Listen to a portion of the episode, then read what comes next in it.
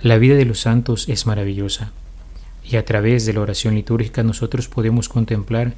lo que la Iglesia nos propone por ellos. Hoy decimos, por ejemplo, Señor, Dios nuestro, que adornaste con excelsas virtudes a Santa Juana Francisca de Chantal en los distintos estados de su vida, concédenos por su intercesión seguir fielmente el camino de nuestra vocación, para que podamos dar siempre testimonio de una vida ejemplar que ilumine a todos los hombres. Sí, queridos hermanos, hoy celebramos a Santa Juana Francisca de Chantal, fundadora de la Orden de la Visitación. Cuando la Iglesia nos invita a contemplar sus virtudes en los distintos estados de vida de esta santa, nos está recordando que ella fue una mujer que en medio de grandes vicisitudes pudo experimentar la gracia del Señor siendo una joven mujer, una joven esposa, una joven madre, pero también más tarde una joven religiosa que profesaría los votos solemnes que le llevarían a la clausura y hacía dedicar su vida al Señor en medio de la oración y penitencia. Pero ojo,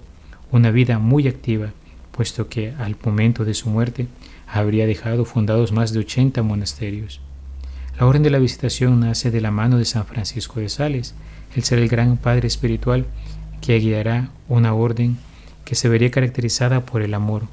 por la sencillez, por la humildad. De hecho, en las constituciones se nos dice que esta congregación, que esta orden nace,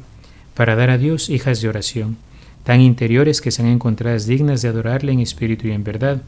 un espíritu que no busca sino a Dios y que tiende continuamente a unirse a Él, un espíritu de profunda humildad para con Dios y de gran dulzura para con el prójimo, un espíritu que no pone el acento en las austeridades exteriores,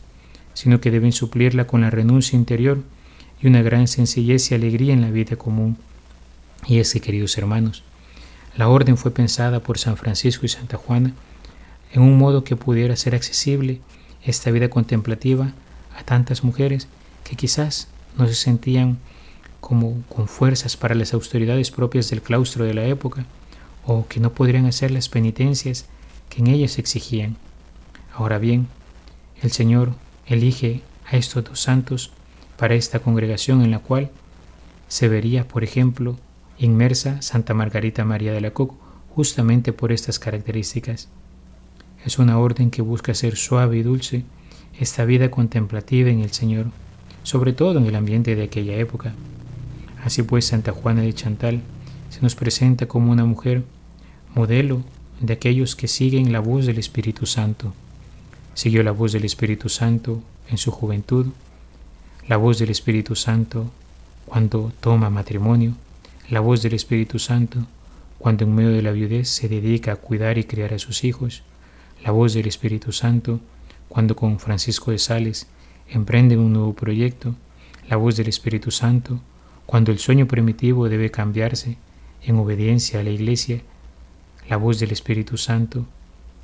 que luego llevaría a la expansión de esta gran orden, esa voz del Espíritu que más tarde había de producir grandes santos para la vida de fe, para la vida de la Iglesia. Por eso nosotros también ahora, con el himno de la liturgia de las horas, podemos decir de Juana de Chantal, mujer fortalecida por la vida, esposa cariñosa, esposa fiel, madre educadora de tus hijos, vida humilde, sufrida y servidora, por todos los caminos que quiso el Padre, llevarte a plenitud, Juana Francisca.